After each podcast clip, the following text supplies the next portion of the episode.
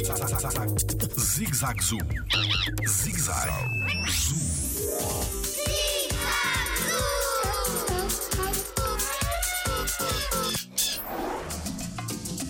Há uma salamandra que não completa o ciclo larvar?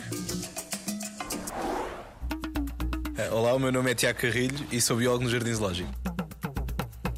O axolote é um anfíbio mexicano da família das salamandras que tem uma particularidade muito interessante. Normalmente, anfíbio significa vida dupla, ou seja, são animais que vivem uma parte dentro d'água e uma parte fora dela. No caso do axolote, ele não chega a completar este ciclo porque ele vive durante toda a sua vida no interior dos lagos mexicanos.